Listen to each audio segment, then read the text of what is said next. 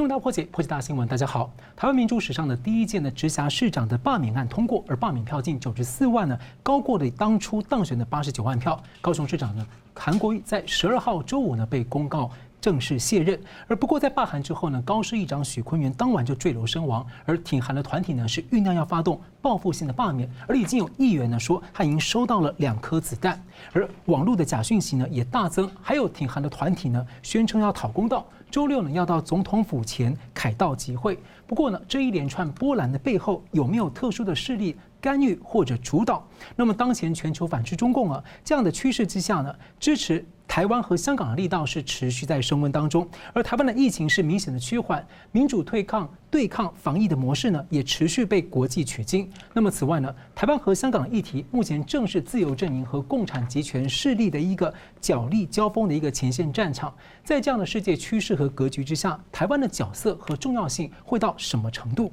而另一方面呢，中共的内斗最近是又一度的表面化。香港的黎智英说，香港人要坚持反对港版国安法。只要坚持下去，就有希望。更多的议题呢，两位来宾为您解析。台湾师范大学政治所教授范世平老师，范老师好。主持人好，大家好。军事专家吴明吉大哥，主持人大家好。好了，我们先请教范老师哦。挺韩团体呢有一个取名叫做民主监督联盟，而十三号的周六呢要上凯道集会，诉求是帮韩国瑜讨公道。不过呢，韩阵营主动劝退，说不要办了。而挺韩的大将韩粉信任哥也不去，喊话大家要放下仇恨。不过这联盟召集呢黄振中是反呛改口说，他此刻起就不是韩粉，他是中华民国派，他没有要声援韩国瑜。不过这主办单位的背景呢，也让人有些联想，是不是不单纯？因为黄振中本身是一个。中间选民党的党主席，而周克奇是第三势力三三三政党的执行长，这都被质疑呢是在执行中共统战工作的一些呃相关的干部，因此。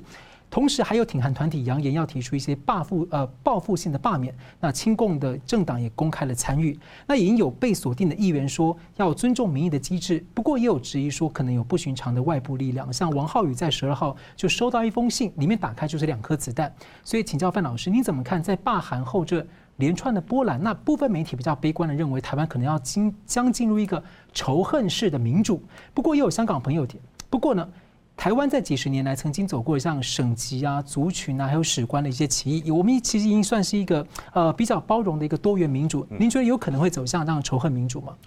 呃，当然有人在制造仇恨啊。当然我们知道这个韩国瑜被八十九九嗯九十三万票，甚至九十四万票这个被罢免掉，因为我们知道呃九十三万大概九千多票是有效票，但后来查出来啊，其实有很多票它是它是用印章去盖的那个支持罢免的。所以那个如果加起来的话，已经达到了九十四万票了啊。那这的确是一个非常高的一个门槛啊。那通过了，那也表示高雄市民用民主来展现他们的决心啊。因为我们知道本来啊这个门槛大概是五十七万票，那我们可以看到基本上是几乎快 double 了啊。那当然这个对于韩国瑜的支持者来讲呢，是不可承受之重了啊。不可否认，韩国瑜他还是有相当大的支持的人，很多人支持他啊。那他的韩粉也是非常凝聚的，所以他们现在也开始在呃想要进行呃报复式的罢免啊，例如他们现在看到，包含像是王浩宇啦啊，桃园市的议员呐啊，或者我们看到呃高雄市的黄杰啊议员啊等等，但是呃这种报复式的罢免呢会不会成功？呃，我觉得第一个，我们台湾的选罢法虽然我们把罢免的门槛降低了，可是它还是有相当大的难度啊，因为有三阶段啊，第一阶段的联署大概我觉得并不难。啊，大概几千个票就可以了。第二阶段也还好，那到第三阶段要真正投票的话呢，实际上它是有相当的难度。所以你今天做这种报复式的罢免，呃，第一个它的正当性不够啊。例如说，你为什么要罢免黄杰？难道只是因为黄杰他的在呃议议会里面的今天的一个翻白眼啊？其实那个翻白眼，当然造成的是韩国瑜整个的民调的下滑，那是个转捩点没错。可可是你如果拿这个来作为罢免的理由，它不够。啊，具有这个正当性，或者说因为黄杰啊或者王浩宇他们这个呃支持罢韩，所以你要罢免他。那这样的话，这种仇恨性的报复式的啊罢免，而没有正当的理由啊，例如说呃黄杰如果说他问政不好，或者他表现不佳，那我们来罢免他还还说得过去。但如果没有这些理由，只是因为你支持啊这个罢韩，或者你曾经造成韩国瑜的在这个呃困扰，那我们就要罢免你。那我觉得这个仇恨动员，他到真正到第三阶段投票的时候，他很难达到啊，甚至你也会造成就是支持黄杰的人，因为很多人会觉得这个罢免没有正当性嘛，反而会让这个支持黄杰的人出来反反这个罢免。那我们只要反罢免跟罢免票，反罢免超过罢免票一票，就算赢了。你说，即便你达到第三门第三阶段，达到这个罢免的门槛，可是反对的人多你一票，你这个罢免也不成不会成功。更何况我说第三阶段其实很困难，所以我觉得，呃，这些韩粉自己要想清楚，发动罢免当然很容易，但是如果你无法到第三阶段过的话，你反而是让黄杰变成浴火凤凰。为什么？因为他经历过了一次严厉的试验，你等于让王浩宇。他在台台湾的政坛，他的位阶更往上提了一高，甚至他未来不排除拿有这么高的民调，如果他没有罢没有罢免成，他反而有机会啊更上问鼎立法委员。所以你本你本来想把他罢掉，结果你反而帮他往更高的政治的位阶去啊抬，那这样的话是适得其反嘛？所以我觉得，呃，我奉劝这些呃呃韩粉，当然我我可以体会他们内心的。愤怒啊，特别特别是呃高雄市议长徐坤元，因为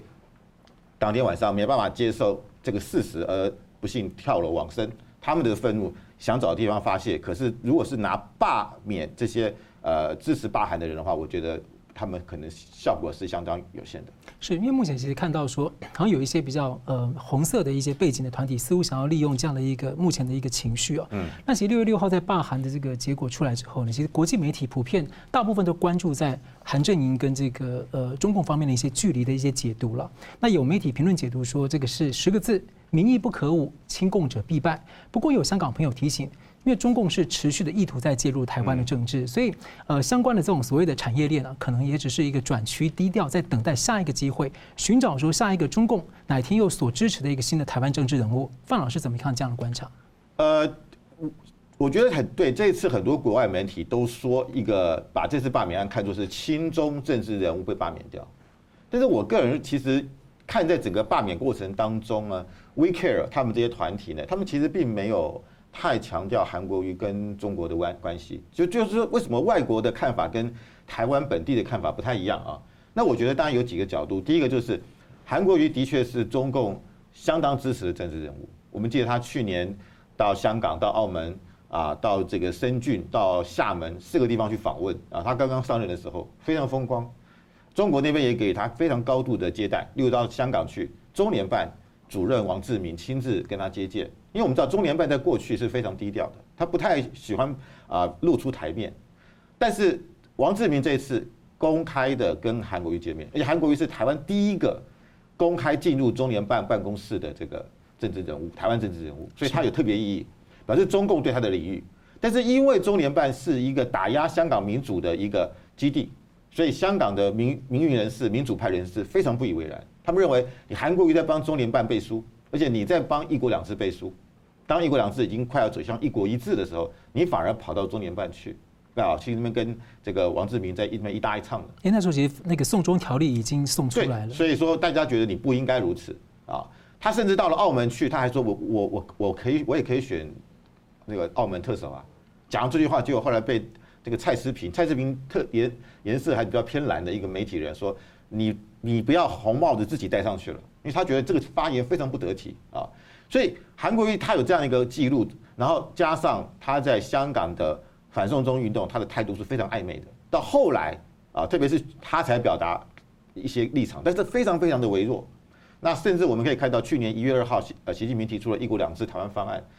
韩国瑜一开始说他不知道，他也没有任何表态。到后来实在是因为影响他的民调了，他来说哦，我绝对不支持一国两制啊，否则哦，over my dead body，我不绝对不会支持。但是呢，我我我我们看他这次总统大选为什么会败，也是因为他在香港问题在态度暧昧，在一国两制台湾方案上态度暧昧，所以这些因素加上我们看到他在罢免前，《人民日报》还公开的赞美他，说他是一个这个了不起的政治人物，说这个罢免不会过。那还有就在这个六月六号罢免前，五月二十八号香港通过了这个香港版的国安法，这个对香港的民主造成很大的影响啊。那当然。台湾跟香港经过反送中之后，有一种唇亡齿寒的感觉。今日香港，明日台湾。加上我刚刚讲过，韩国又去了中联办，所以大家又想到了香港的这一次的这个国安法是对香港未来的人权呢会很大的伤伤害。所以我觉得这个当然也影响到六月六号的罢韩，加上五月二十九号这五二八是香港这个国安法通过，隔天，那中共在人民大会堂非常盛大的召开了这个所谓的反分裂国家法十五周年的纪念会，由这个全国人大的这个主席啊，我栗战书亲自主持发表讲话。中共解放军的总参谋长李作成也在会议上讲话，那还强调不排除武力统一。你说中共是把港台是看作一盘棋啊？那五二八香港国安法通过，五二九纪念一这个所谓的反分裂法十五周年，这是很奇怪的。为什么那么紧张？因为这么紧，因为十五年通常我们中美国中国是逢零啊二十三十才会纪念，为什么十五年纪念？而且解放军出出来讲话。所以我认为这个东西也造成台湾民众担心韩国瑜他对台湾政坛的影响，所以六月六号投出了这个罢免。是老师，我很快速的这个呃追问一下，就是说在这样的一个震撼之下，这个台湾的政治人物会思考他们这个对，像说国民党很快对那个外媒发了一个新闻稿，说国民党是坚持反共主义，啊反对共产主义。那但是另外一方面，中共还会试图在找下，在这样的一个气氛之下，中共还会企图在在台湾寻求培植一个这样的其他的代理人吗？从他们的角度，当然会啊，当然会。当然，之前他们培养的是柯柯文哲，啊，柯文哲当时我们看到他当选台北市长的时候，呃，立刻邀请他去双城论坛，而且给他两次的机会表表态。他柯文哲一开始是一当任接受美国的这个呃外交期刊，他说两呃他说是这个两国一致，台湾跟中国是两国一致是民主，讲得非常铿锵有力，但是不到半个月立刻改话题了。所以第一个说，哎，他他他他这个接他认为全世界只有一个中国。所以柯文哲就是当初这个中共培养的，那后来当然是韩国瑜。所以看起来那种分化的作用还是持续在做。好，我们这边关心就是罢韩后的三天呢，六月九号，美国的军机 C 四 A 的这个运输机啊，四年来是第一次从基隆。飞进台湾的领空，沿着西海岸呢，经过了十个城市的上空，在台南出海。不过呢，另外一种说法是说，因这个一般人认为说，可能这个政治意义是很高。但另一方面一种说法是，当天刚好我们的东部在进行海上的实弹射击，所以要避开。不过还是很引人联想。而且同一天上午呢，中共的军方有多架苏凯三十的战机进入了台南的呃台湾的西南空域，还没有进入台湾的领空。还有分析认为呢，这显示美中展现军事肌肉啊，已经从台湾的海台海的周边扩展到了台湾的领空区域。而另外呢，在本周，美国的航空母舰的打击群呢，又有一些新动作，像是呃驻日本的雷根号，还有驻在加州的尼米兹号这两个航母打击群是分别开往东西太平洋。再加上呢，在菲律宾海的这个罗斯福号航母在目前的部署跟运作，请教明杰大哥，您怎么看这一周美军在台海跟太平洋的部署跟动作？好，我先谈这个美军的运输机是否呃 C 四十 A 哈，它进入台湾领空这件事情，呃，我个人的解读是认为这背后当然有高度的政治意涵啊，那只是不点破。但是呃，我觉得这个动作过去来讲，美国的军机事实上进入台湾不是没有潜力哈，但是过去是密访，呃，像 C 四十过去曾经我印象中有搭载过美国的参议员来访，但是他降落松山机场，那一次是这个因为在机场降落不慎被拍到曝光。但是过程基本上是没有公开。那这一次，我觉得我们在观察这个事情的一个关键点，就是在于说，为什么这一架 C 四十它的这个航线会在国际的这个民航网站上面发现？也就是说，它有打开它的寻达器。换句话说，就是说这一个行程，美军它基本上它就是可以公开。那公开跟不公开就有差别，在于说它的政治意涵就完全不一样。我们刚刚谈到说，呃，的确也有学者专家认为说，可能会不会是单纯天候因素，或者是说因为刚好台湾东面有一个 R 十五靶区哈，正在进行相关的实弹射击。不过我个人认为说，就是说，呃，过去它采用这个飞行，所以这个 G 五八一这个航线哈，从这一个冲绳直接下来，事实上那一条航线来讲，对它要到东南亚，事实上是比较便捷，也也也距离比较近，刻意绕进来，就是说它又打开巡达器。某个程度，它不只是要让这个台湾了解，那当然过程中他有跟台湾申请，我们同意他进入台湾的领空飞这一个所谓的一般的国际航线。那背后重要目的当然是让北京得知这个动作。好，那这样的一个关键，我觉得就是说公开跟不公开，它的差别在于说，如果真正以过去的做法，他要这个秘密通过的话，基本上他就不会打开寻达器。好，那这样做法跟事实上我们比较两年前神盾舰那时候开始哈穿越台海，事实上有某些相似之处。因为二零一八年那时候七月神盾两艘神盾舰从这个南海巡弋完之后，它要北上，过去呃，事实上我们的了解哈，长期跑军事新闻，我们都知道，通过台海绝对不是第一次，但是公开这个讯息那就是第一次，而且公开之后呢，后来每个月几乎都来。啊，那频率越来越高，甚至今年有一个月两次的。所以换换个角度想，就是说这样的一个动作，某个程度它也在示警。那刚好同一天有苏凯在三十的战机，解放军的战机逼近台湾西南面的这个防空识别区，所以这个时间点的巧合，当然非常的这个，我们不能说它这个背后没有这一个针锋相对的意涵。那美军这个这个动作，当然是希望借由军用的运输机，事实上它的这个武装是最低的，那军事的层这个这个含义也是这个最不敏感的。用这样的一个试探性的动作，那警告北京，就是说，你今天如果你在用战机来这个骚扰台湾，逼近台湾，美方事实上有很多不止纯军事的，其他的一个策略性性的措施跟运用，事实上可以跟你相互抗衡。那像这一次，我觉得就是一个指标性的意义。所以未来我们可以持续观察，就是说，呃，如果解放军。近期我们看到他对台有非常多的这个武吓动作，包含很多的军演。那这个如果持续进行，也许下个月还会发生这样用军用运运输机飞行这进入台湾领空的一个方式哈。那如果说解放军有这一个知道说要收敛，然后知道说用这样的一个方式，反而会挑起美方在这个台海上面加大军事动作的话，某个程度我觉得这样的一个做法就是一个战略吓阻的一个这个重主要的一个重要的措施跟策略。是，那我再简单追问一下，就是说，呃，其实每次这个中共在内外交迫的时候，国际国际媒体跟国际学者都在探讨说，中共可能会呃进犯台湾来这个转移焦点或者疏解压力等等的。所以您认为武力侵并侵并台湾，真的就是中共这个压力之下唯一稻草生机吗？特别是我们看到。五月下旬的时候，美军的航空母舰就五二零的那个时机，航空母舰又开始重新部署。而最近呢，在这个最近这几天，美军的这个呃三个航母也是在这个区域部署。您怎么看这样这件事？美军三支航母，包含尼米兹号、雷根号、罗罗斯福号，先前都是因为疫情的关系，哈，所以暂停它的相关的海上巡弋。但是这一次，呃，美军特别是第这个太平洋舰队第七舰队都公开说，近期已经三支航母战斗群都已经在恢复战力，在这一个西太平洋巡弋。呃，过去不是说没有汇集过这样的一个规模，但是就我印象中，大概早要到二零零七年那时候以前哈，有这样的，但十几年来几乎没有以一次汇集三支航母战斗群这样的一个呃比较大的一个规模的这个展现哈。那这次用意当然就是在告诉这个中国，好，我的这个航母的战斗群的战力已经恢复啊，那在这个地方你不要再持续军事扩张跟相关的挑衅。另外就是说。这个中国是不是中共会不会用这个以武力犯台的方式来转移内部的这个焦点，然后持续他政权的这一个所谓刚刚讲到的所谓生存啊？我觉得这有两个不同的面向哈。事实上，我们知道先前他的这个解放军的这个超限战作者乔梁退将。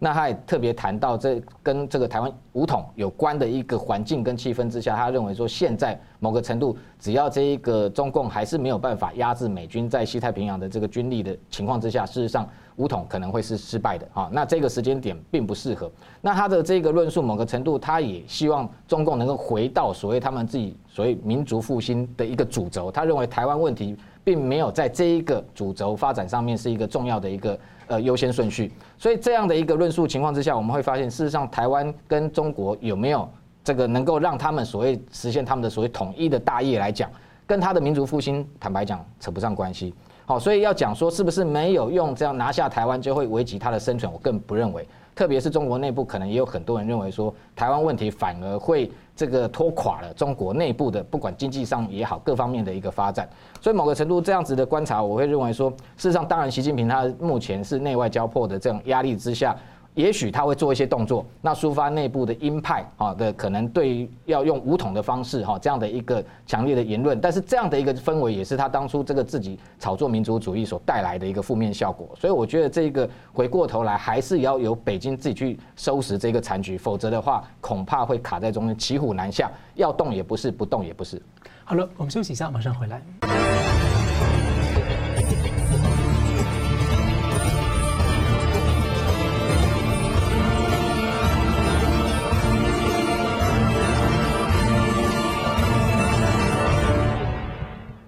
回到新闻大破解。延续上一段我们谈的这个美中的军事布局角力呢，接着我们再放大来焦点看到中印边境的争端冲突。中共和印度呢，最近是在这个呃有一些小规模的混战和军队演习，而且两国之间的媒体呢是全面对上了。而另一方面，印太的四方联盟，美国、日本。印度还有澳大利亚呢，是合作的力度是持续在强化当中。上周呢，印度和澳洲签署两项军事协定，这是两国加深防务关系的第一步。而同时呢，印度也一直这两年持续加强和美国的国防合作、军事演习，而且日本也要参加演习。那请教明杰大哥，从中印的边界问题到印度积极深化和澳美合作，中共在这个印太区域的军事扩张啊，是面临什么样的处境？呃，最近中印的间的情势虽然有呃经过一些所谓的这个会议进行谈判哈，那表面上官方的说法都是降温，但是实际上我们观察到哈，它的这个相关的军事动作还是不断哈，特别中印近期哈这一周以来还是持续在他们的这个争有争议的边境哈附近。这个强化驻军哈，那中共甚至他们这个开这个公公开了他们的这一个幺五四的战车哈，还有各型的自走火炮、直二十直升机开始往高原进驻。那印度的部分，事实上他们 T 九零战车、T 七二战车也开始往那边推进。所以双方某个程度还是我觉得不能避免，有可能会引爆下一波的这一个。这个边界的这个冲突啊，特别是武装冲突，因为先前都是只有丢石头打群架，还没有真的开火。但是双方并没有因为这样缓和哈相关的情势。但是我们看到另外一方面，在外交的层面上面来讲，当然我们知道这一个美国为了这一个呃强化这印度它的战略的地位，呃，所以提出了印太战略，那包含台湾也包含进去那。这个印度事实上，美国对印度这几年来，坦白讲是极力拉拢的哈。它这个对印度的军售哈，呃，已经高达一百五十亿美元哈。相较于过去印度本来比较这个靠这个遏制苏苏联的武器，这几年来买了很多美国新进的这个这个装备。那这样一个方式，事实上美印在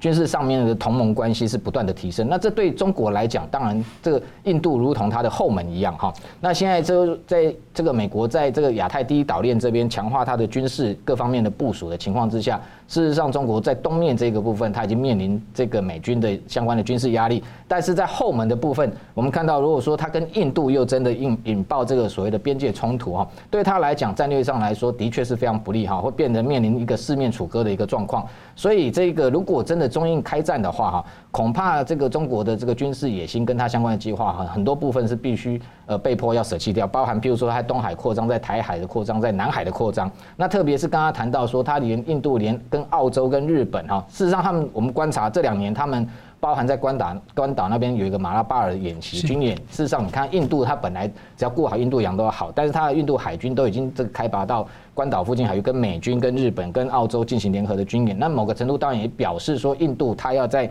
某个程度在国际上要扮演重要角色，特别是它的人口将近已经十三点六亿，快要超越中国。那他们双方的地面部队是全世界最大规模的地面部队。双方如果真的引爆战争或冲突的情况之下，恐怕哈是非常难收拾的哈。那当然美某个程度，美方也看重这个印度在地缘政治上面的一个重要的位置。所以如果能够跟印度有这个保持好良好的这种不管是外交或军事同盟上面的关系，当然对于一个中国来讲，在战略上有一个前后包夹态势的一个。呃，很大的一个优势哈，所以这个我们看到中国在在中印边界问题上面，它一直在试图降温，它也不希望把这个呃内部的哦反应的这个情绪哈把它升高。那在这种情况之下，我觉得目前来讲，相关的整个印太战略的布局对中国的确有很大的压制的效果。是好，我们继续看到中国的局势，先请教一下范老师啊，这个中共当局现在是一陆续一直喊出经济要六保六稳，但是看起来并不乐观。那中国总理李克强呢，之前就喊出呼吁失业者来做这个地摊经济，而且讲得很大声，要企图使脱轨的经济能够希望重回正轨。不过，中共北京市的官员呢，并不买账，而且呢，没有采纳建议，还公开说不符合首都城市的定位。而且，中共的官方媒体也连连评论呢，在降温这个总理口中的这样的一个摆摊的这个中国生机、人间烟火这样的公开的分歧，在中国共产党的官场，特别是高层是相当罕见的。请教范老师啊，您怎么理解北京这样子对待这个地摊经济这样的说法？对这个李克强啊，提到出这个地摊经济啊，那一开始其实是非常获得人民的支持，因为我们知道这个呃地摊它就是能够立刻做生意嘛，小本经营啊。那我们知道中国大陆在呃从去年开始中美贸易战，经济就非常的不好了，失业率大增，加上最近的武汉肺炎更是雪上加霜。所以我觉得李克强提出这个地摊经济，就是让大家至少有口饭可以吃啊，解决燃眉之急。啊，这是这是救穷，也是救急了。但是我们也看到，就是说，呃，随后中国的媒体开始批评了啊。那我们知道，现在的媒体基本上是掌握在王沪宁手上。王沪宁现在等于也是习家军的了啊。虽然虽然我们说他历经三三朝帝师啊，等于是主管文宣这一块。另外我们可以看到，就是北京市政府表达反对，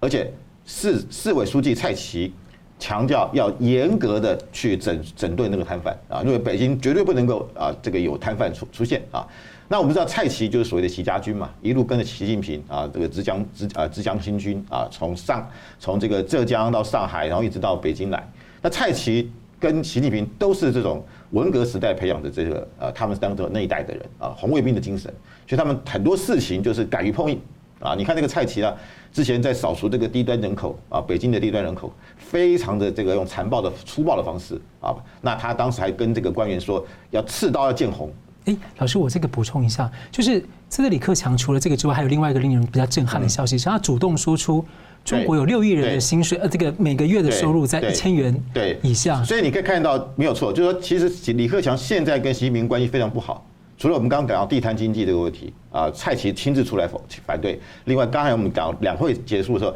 李克强讲了中国有六亿人口，月收入一千块人民币，那表示跟习近平说今年要脱贫。啊，要走向小康，那完全是背道而驰了。那更不要说今年一月份，当初发生武汉肺炎的时候，习近平当时是要李克强来组这个防疫小组的组长。那我觉得当时因为可能党内的大佬们觉得李习近平忽视了这次的武汉肺炎，特别他在这个春节期间还举办了这个大型的联欢晚会啊，还还没有任何的防备。那所以习近平应该不好意思当这个组长，由李克强来当。可是当李克强去了武汉之后，习近平不断的在各个媒体上强调，是我亲自掌控啊，是我亲自部署啊，包括他见了这个 WHO 的秘书长谭德塞啦啊，还特别见了这个柬埔寨总理啊洪森洪呃洪洪山呐，洪森呐，就是要展现出哎，我掌掌握了这个所谓的武汉肺炎，后来亲自还跑去了武汉一趟，那为什么呢？因为他不想让这个防疫的成果呢，让李克强啊让他掌握，所以我可以看到，从这个今年以来已经有三件事情。看出来，习近平跟李克强之间的不和，而且彼此路线出现了很大的一个矛盾。好了，非常感谢。那么李克强的这个公开不同调啊，中共的内部的权斗可能超乎外界的想象。那么香港的黎一传媒的黎智英说呢，这可能会是香港的希望，香港人一定要坚持。那么怎么解读中共的权斗和香港走向未来之间的关系？下一段节目马上回来。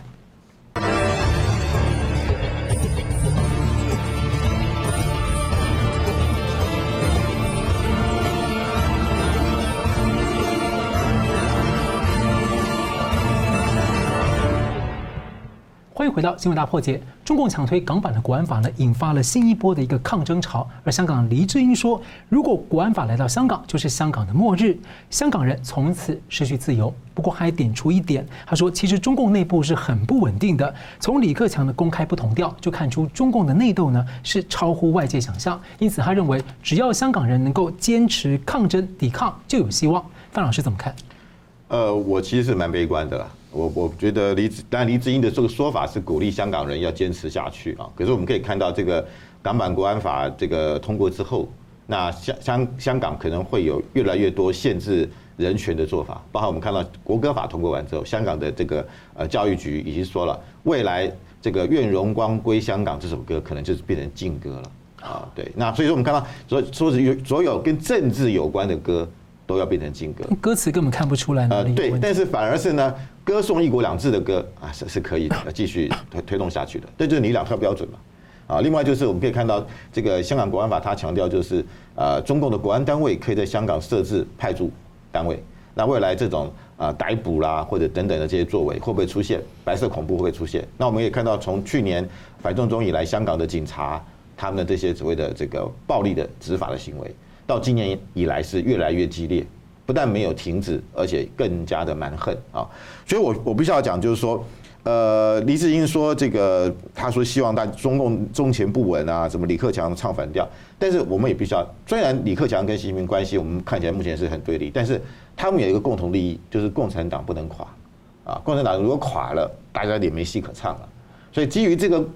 共产党不能垮，香港对于中国来讲，它非常重要啊，特别是他们担心这个颜色革命会不会从香港发生啊，所以说在这个问题上，呃，我认为可能习近平跟李克强或许在做法上有点不同，但是怎么样掌控香港，我想他们目标是一一致的啊。当然，李克强可能会采取的是比较怀柔的方式啊，那当然在这个路线上可能会跟习不一样，可是你要他们让香港有民主、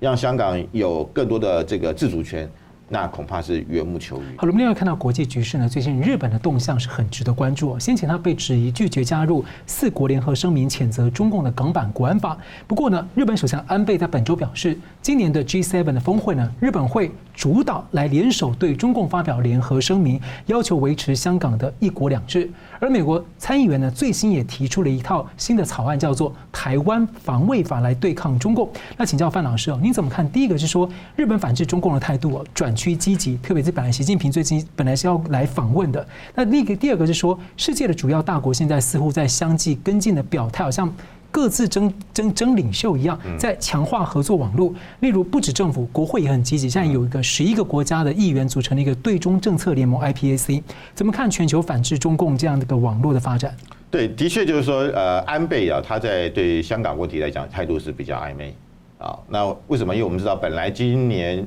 呃，习近平要到这个日本来访问嘛。啊，那我们知道，当然就是。呃，日本当然是最这个最近来的疫情的因素，所以没办法成型啊。安倍也希望能够透过跟中国的互动呢，来提高他的支持度。但是我们看到目前来看，这个访访问是短期很难啊达成的啊。那安倍当然要要挽救他的低民调啊，因为我们他这防疫不利啊，那他改转为对中国强硬啊，就希望能够用这个方式来，因为我想武汉肺炎造成全世界影响，日本也是深受其害嘛。所以日本现在这个反中的氛围是非常非常的高啊，所以我觉得安倍做了这样一个决定，那或许中共啊会提出他的一个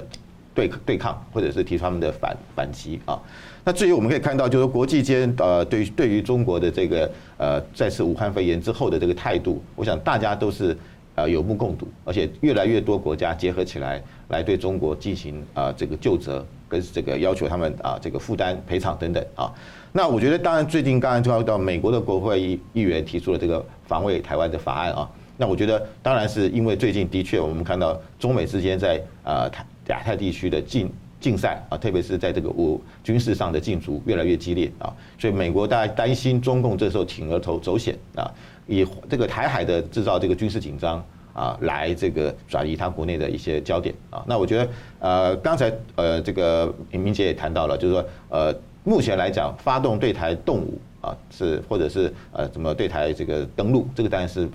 不不一定会做到啊，他也没这个能力啊。但是他对台台湾进行骚扰啊，来制造台湾内部的分裂啊，制成台湾民众的恐慌，这个是有可能的。是的。好了，我再接着请教这个明捷大哥，其实最近媒体报道说，川普政府计划在九月之前要撤离。驻在德国的美军四分之一，也就大概九千五百人左右撤走。那德国总理批评说，他不能接受这样突然的这样的一个撤军的决定。不过呢，美国避险基金经理人呢，凯尔巴斯呢，他在六月八号推文，他说他不能接受德国帮助中共潜舰建造所有。静音的柴油发动机，不过这消息我们还没有看到主流媒体报道，所以我们也没有办法去呃，还有待查证啊。不过倒是去年十二月，德国之声啊，德国媒体有报道一个消息比较令人玩味，是欧盟对中共的这个军售禁令，在天安门之后的这个禁令可能已成空文，被各个国家因为它没有法律的强制力，被钻各种的漏洞。例如呢，斯德哥尔摩的和平研究所的最新报告，从军火贸易的数据来看，欧盟的国家一直在帮中共的军工产业现代化，提供军用、军民两用的装备，而且过去。十年呢，法国、德国都向中共提供可以用在军舰上的一个柴油发动机，而英国提供了中共的战斗机的一个发动机的技术，而且很多都是在欧洲国家授权支持，由中国本土制造。所以您怎么看说？第一个，美军这样部分撤离德国的原因，而且美军另一方面又在强化跟整个北约组织还有东欧国家的军事合作。呃，我先从后面谈回来，就是说，事实上的确，天安门事件之后，哈，这个国际对。中国有一个军售的限制哈，那中国就利用所谓的这个军军民通用的这个技术哈，所以跟这个欧盟的确刚刚谈到好几个国家买了很多所谓商用的发动机，买回去再自己去做性能提升，再去延改。那所以现在中共很多这个包含它的直升机跟一些战机的发动机的技术，原本的确是从这个从国外买来的这个民用发动机来改造哈，的确某个程度也是助长了他们的军事发展。至于德国部分，过去事实上我们印象中，他的确有曾经证实过哈，呃，有媒体也报道过哈，就是说的确德国曾经出售，呃，解放军大概十五台哈这种柴油的这种发动机，用在它这个自制的这种所谓的柴电潜舰啊，包含像零三九 A 或零三九 B、零三九 B，有的人称作零四一哈原级。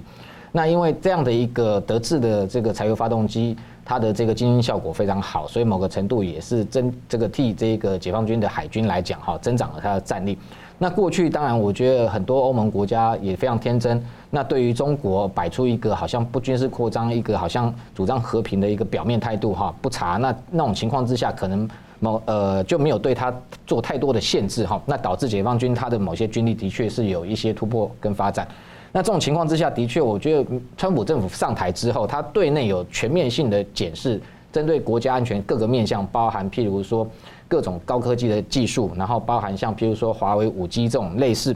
这会影响到这个国家安全利益的这部分全面性的检讨。所以事实上，呃，美国目前来讲，我觉得川普政府他还是完全站在美国自己本身哈，当然他国家安全利益是优先的情况之下，他对于欧盟的这些国家，事实上的确有开始在进行一些，呃，不管警告也好，或相关的一些所谓管制的措施。那像包含，就算他的盟友英国，那他如果在华为五 G 上面，他还是坚持要用。那美军甚至呃已经扬言说他在美英国部署的 F 三十五战机要全部撤回，那连在英国驻军也要撤回。那如果关系这么好的国家，那更不要讲到说德国啊。那德国梅克尔的部分，当然是因为川普过去希望他们德国能够增加国防预算到这个 GDP 百分之二，然后。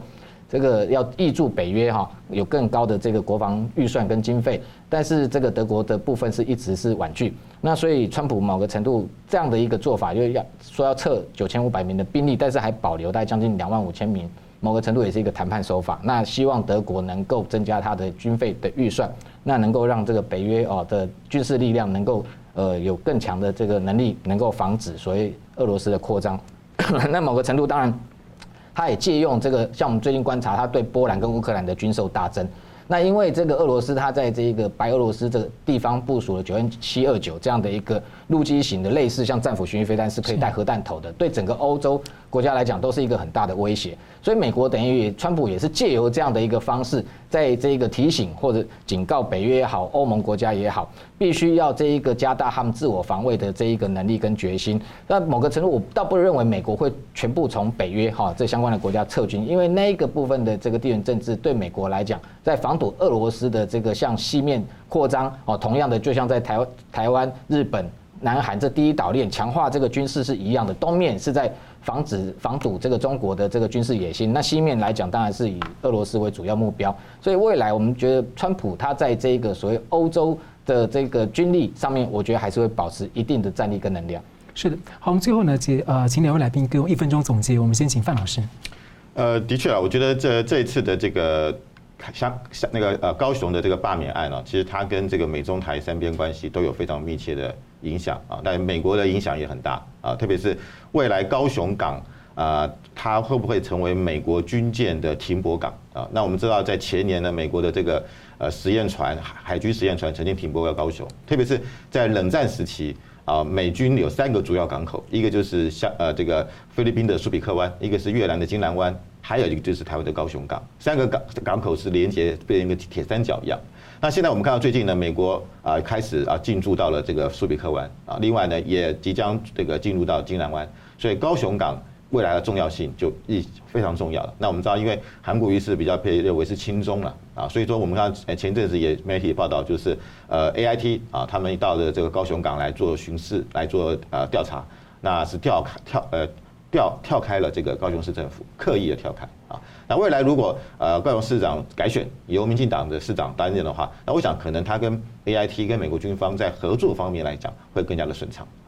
是，你讲。呃，我们观察到最近的确这个特别今年以来哈，武汉肺炎之后，这个中共对台湾的这个军事动作频频哈，甚至有加大的这个趋势。那当然美中之间在呃西太平洋的角力也持续升温。这种情况之下，我觉得呃台湾民众在心理上面，我觉得。呃，要避免遭到这个北京它最主要心理战的攻势哈，让他这因为一些呃军事动作的加大哈，可能受到心理威慑而想要这个某个程度害怕或者这个屈服，我觉得是他最主要的这个目的。那实际上，当然我们也不能轻忽哈，因为中共这个政权它的思维逻辑跟一般人是不一样的哈，他会做出什么样的一个动作，我们还是要保留一定的哈非常小心的空间。所以台湾最重要的就是还是要靠自己坚强的国防实力哈。所以我们看到台湾最近汉光演习哈，当然也。呃某个程度也在展现我们自我的防卫能力。那基本上两岸的军事以能力来讲，我们对台湾的这个军军事的国防还是有一定程度的信心。哈，那解放军要轻易的渡海也好，或者要吞下台湾哦，我觉得在短时间之内是绝对不可能达成啊。那某个程度当然，因为台湾跟美国的这一个相关的军事合作也好，或外交上面的关系也越来越密切，那我们当然不能完全依靠依靠美国哈，在台湾上面援助，或者是把所有的未来的台湾台海的和平希望寄托在北京的善意之上啊。所以整整个整体来说，我觉得台湾在看待这个目前的两岸情势来讲，我觉得要这个平心静气啊。那我们做好相关的准备啊，那也不能说这个完全的这个好像视若无睹，然后都没有感觉或者是麻痹。某个程度，它的相关的军事动作还是有存在一定的程度的威胁。那我们这个军方要做好全全面性的准备啊，跟万全的计划。好，非常感谢两位来宾精辟的分析，还有观众朋友的参与。新闻大破解，关键二零二零，下次再见。